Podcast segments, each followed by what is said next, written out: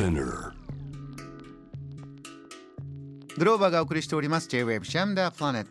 ここからは海外在住のコレスポンデントとつながって現地の最新ニュースを届けてもらうニュースフォームコレスポンデントです。今日はアジア最後の秘境ラオスにつなぎます。ラオス南部のパクセイ在住日本企業向けにコンサルタントをされている毛利由紀子さんです。はじめましてよろしくお願いします。はじめましてよろしくお願いいたします。毛利さん初登場なのでぜひジャムザープラネットリスナーに自己紹介お願いしますはい、私あのラオスの南部にありますパクセイというところに住んでいます毛利由紀子と申します。えー、と私がですね初めてラオスに来たのが、まあ、1999年なんですけれども、まあ、その後首都のビエンチャンに住んでいたりとか、まあ、日本とラオスを行き来したりしながら現在ですね2015年からこの南部のパクセイに住んでいます。うん毛利さん学生の時に触れてお仕事始めてもずっとそちらにいます。もうどこにこう魅力に取りつかれたんですか？そうですね、まあ、最初はですねその学生でいわゆるまあちょっと研究の目的で来たんですけれども、えそのまあ、一つはやっぱり居心地がまあすごく良かったっていうことおとー、まあ、ラオス人はとてもまあ親切だったり親日家だったりとかしますので、え。まあ、すごく平和な場所でうんあの、まあ、居心地が良かったこととあとまあその研究対象としてまあラオスの経済とかをいろいろ調べてたんですけどもうん。あんまりまだ研究されてない地域っていうこともあって。うん。いろいろこう不思議なこととかがあってですね、まあ、ええその興味ですよね。なんかそのすごく興味が増えて、まあ、ラオスにもう住んでみようと思ってのが始まりですね。はい、お写真も送っていただきましてもちろん有名なじゃあ世界遺産だ。あメコン川こんなあ綺麗な夕日だな、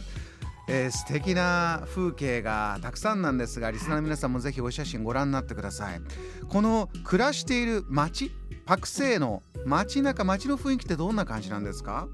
ラオスの中でも、まあ、パクセイっていうのはまだ日本ではあんまりね知られてないとは思うんですけれどもあのパクセイっていうのはラオスの最南部にありますチャンパサック県という県の、まあ、県都なんですけれども、え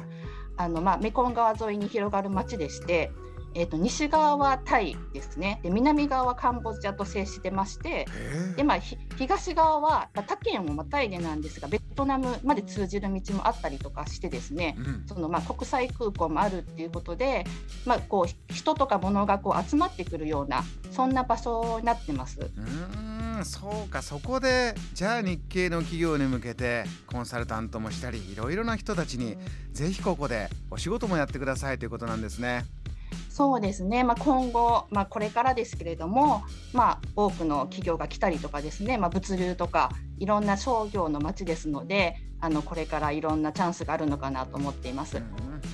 森さん観光でももちろん行く方いると思います。この季節今雨季ですよね。何かこう、この雨季のラオスこれが素敵だよってありますか？そうですね。今、まあ、ラオスはちょうど雨季に入ってまして、えー、とパクセイですと、まあ、1日に1回ぐらいはこうスコールのような雨が降る感じなんですけれども、ここからパクセイから東側にまあ1時間ぐらい行ったところにあるボロベン高原というまあコーヒーの有名な産地なんですけれどもはい。そことかですと、まあ、あの有名な滝があったりとかするんですがその、えーっと雨が多い時期ですと、まあ、1週間ずっと雨が降り続くっていうようなこともあったりとかして一回も止まないとかですね。結構その すごく雨が多い時期ではあるんですが、まあ、雨季と乾季でその雨の量が違うので水の量が違っててうん。メコン川の風景も全然違いますし滝の風景もすごい違うんですよね。だから、まあ、どちらも魅力があって、まあ、特にまあ雨季だとそのフルーツとかも美味しかったりもしますし、ええいい時期ではあります。お好きなフルーツありますか？まあ、やっぱ日本人としてはマンゴーとかやっぱ好きなんですけれマンゴどーはいいですね。ただまああのラオスうちの庭にもマンゴーの木があるんですけどえ？結構あちこちにあるのでなんかラオス人にとってはそれほどそのなんか貴重価値があるというわけではないんですが。こう丁寧にこうふわふわで包んで1個5000円とかそういうんじゃないんですねボンボン落ちてて。ボンボン落ちてる。あの、はい、落ちてたりとかしていろんな種類のマンゴーがあって大きいの小さいの甘いのちょっと酸っぱいのいろいろあるんですけれどももうあのなってればみんな取っていく感じで、はいい楽しんでます。素敵です、えー ではそんなラオスのニューストピックを教えてください。はい、えーとまあ、あの今ですねラオスで一番やっぱ大きな話題となっているのは、えーと、ラオスの通貨はキップというんですけれどもその切符安がまあ続いておりまして、うん、それによってまあインフレ率もすごく上がっているという話題が今一番大きな話題になっています。これ世界中でこの話題はありますが、うん、ラオスでもなんですね。そうですね。あのこれまでだいたい1ドル1万切符ぐらいでずっと安定してたんですけれども今年に入ってからこうじわじわと切符安が進んでまして、先月にはもう1万2000、まあ20%で今月に入っても1万5000切符超えぐらいになってまして、まあ、そのこのレートっていうのはいわゆる銀行で両替した場合の公式なレートなんですけれども、はい、その銀行じゃない一般の町の両替屋さんとかに行きますともう今1ドル1万8000ギップ超えとかですねもう80%以上とかになってましてこう毎日その為替レートのことだったりとかっていうのが大きな話題になってる中で、はい、その政府もまあいろいろこうあの手立てを発表したりはしてるんですけれども、うん、その政府系の最大大手の銀行が、まあ、先日数日前ですけれどもこう海外から送金を受け取る際にマネーグラムっていうこう送金のサービスとかがあったりするんですが、はい、その今までだとドルで送ってもらったものをドルで受け取るっていうのが当然だったんですがそれをその銀行のレートで換算して切符で支払うっていうようなアナウンスを出したものですからちょっとこれが、うん、まああの騒ぎになりましてもう次の日にはすぐにその銀行がそれのアナウンスを取り消すっていうような、まあ、そんなことも起こったりとかしている感じです。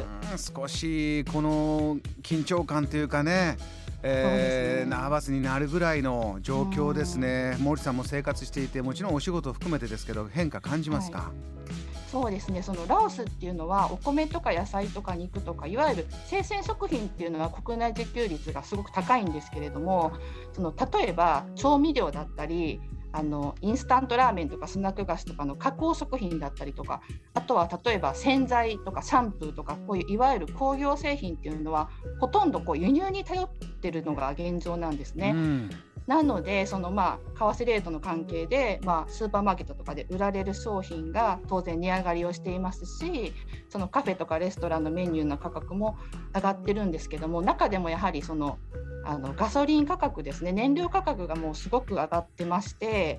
まあ、これ世界的に上がってるとは思うんですが、はい、その中でもやっぱり切符安が重なって、うんうん、もう1年前と比べるともう2倍ぐらいの値段にまでちょっと今上がって。ってるっていうのがあって、まあ、値上がりだけならまだしも値上がりしたことによってその供給がすごく不足してまして、はい、ガソリン自体がもう売られてなかったり買えなかったりで買うところ売ってるところに殺到するので買うために1時間2時間待たないといけないっていうようなこともあって結構生活への影響が大きいですね。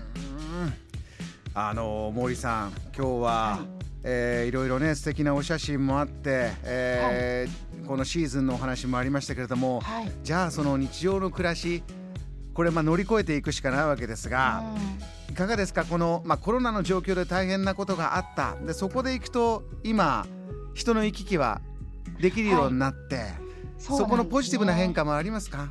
そうですね。これは本当に明るい話題なんですけれどもそのラオスはコロナ以降ですね結構その海外との出入国に関して厳しい措置をずっとしてきていてそもそもそのラオス政府の許可証を取得しなければもう入国できないっていうような結構厳しい状況だったんですけれども先月の上旬ぐらいからその、まあ、許可証なくても入国できるようになりましたしえーと、入国後もその隔離期間もなくなって、えーと、ワクチン接種の証明書かもしくはまあ PCR 検査の陰性証明書があれば、まあ、入国できるようになったので、うん、ほぼほぼそのコロナ前と同じと言っていいレベルまで緩和されましたのでこれはかなりあの大きなことだと思います。